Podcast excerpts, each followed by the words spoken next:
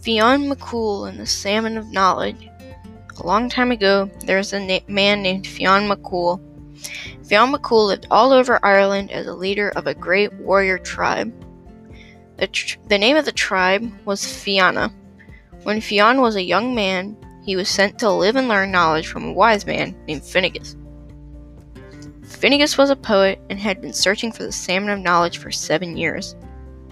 The salmon of knowledge was a fish that if you catch it, that if you ate it, you'd gain all the knowledge in the world. The salmon lived in the pool of wisdom, which was surrounded by nine magical hazelnut trees. The way the salmon of knowledge got so smart was that it ate nine magical hazelnuts that fell from nine trees into the pool of wisdom.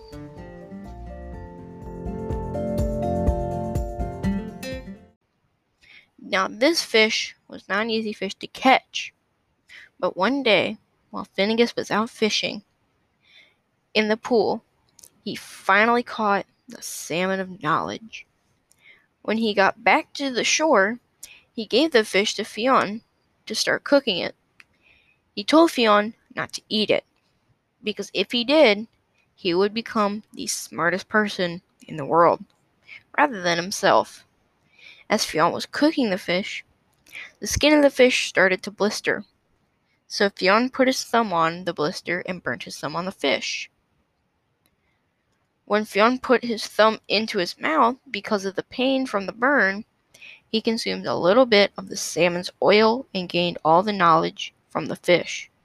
When Fionn finished cooking the fish, he brought the fish back to Finnegas, but Finnegas could see the knowledge in Fionn's eyes. When Fionn explained what had happened, Finnegas let him eat the rest of the fish for the rest of Fionn's life. The way that he would get knowledge was by biting the thumb that was burned by the fish. Fun fact Fionn McCool is also said to have created the Giant's Causeway on the north coast of Ireland. It's actually a volcanic rock formation, but legend says it was created by Fionn when he was fighting a giant who lived in Scotland. Fionn threw chunks of rock from the Irish coast into the Irish Sea.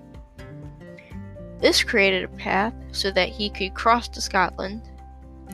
When he reached Scotland, he discovered the giant was much bigger than him. So he ran back home to Ireland. Fionn's wife disguised Fionn as a big baby. When the Scottish giant saw the big baby, which he thought was Fionn's baby, he got scared because he assumed Fionn must have been the biggest giant in the world The giant ran back back to Scotland across the causeway and tore it up as he ran.